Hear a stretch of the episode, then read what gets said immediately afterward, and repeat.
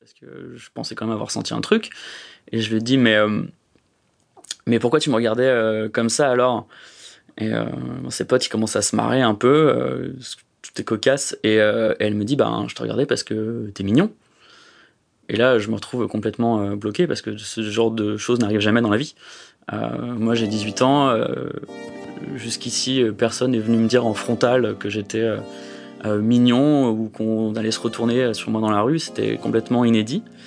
C'est à ce moment-là en fait que ses potes ont pris le relais euh, en mettant leur grain de sel. Ils ont commencé à dire ah, changez-vous vos numéros, euh, file ton 06, fais quelque chose, etc. Et, euh, et donc du coup, euh, moi je rougis, elle rougit. Euh, on est vraiment dans la situation rom-com totale. Et donc on s'échange nos numéros. Elle me dit écoute euh, j'ai pas beaucoup de crédit, une phrase très 2004. Donc euh, juste envoie-moi plutôt des textos.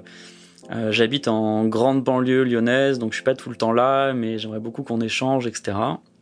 Je fais ok, pas de problème, promis. Et, du coup voilà, on se prend des numéros et elle repart et je retourne à ma course en me disant qu'il m'est arrivé une très jolie chose et quelque chose de complètement inédit jusqu'ici dans mon existence. Du coup, j'ai passé euh, les jours qu'on suivit euh, un peu sur un nuage, que je me disais, euh, bah, j'ai rien fait et j'ai un rencard, donc c'est quand même super top. la fille, elle est super jolie, elle est entreprenante, on est vraiment dans un beau projet qui s'annonce.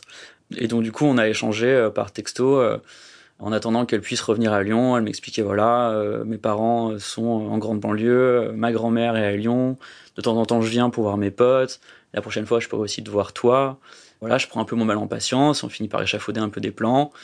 À l'époque, euh, bon, mon plan par défaut, euh, quand je dois avoir une fille, c'est de l'emmener au cinéma. Donc je lui dis, écoute, euh, on va aller, on va aller se faire un film. Et elle me dit, ok, pas de problème.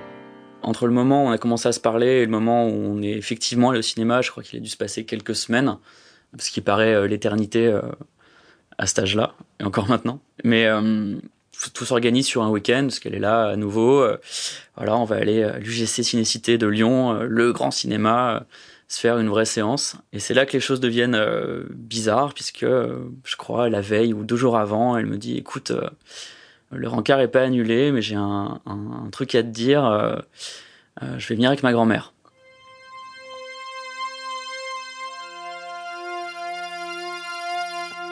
Logiquement, je suis un peu euh, interpellé. On est vraiment euh, dans une configuration inédite au sein de la configuration inédite. Et euh, elle me dit voilà, j'ai un peu honte de la laisser seule parce que je passe le week-end chez elle.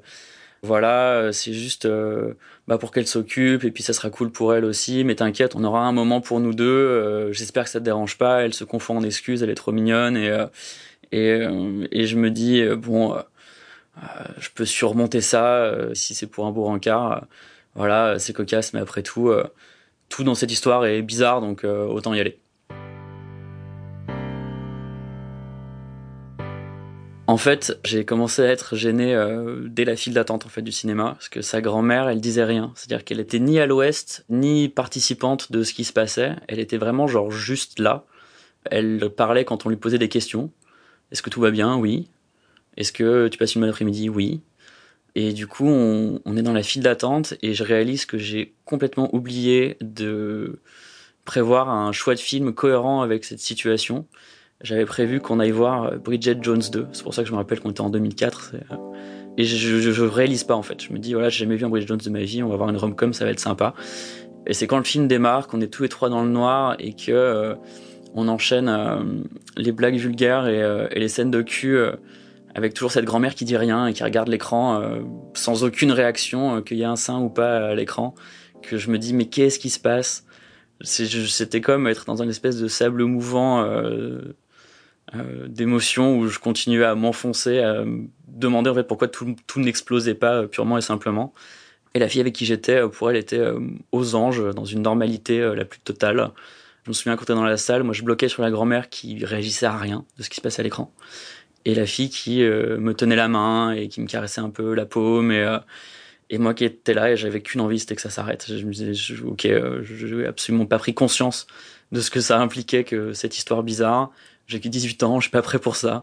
Laissez-moi sortir. Et du coup on a tenu comme ça jusqu'à la fin du film.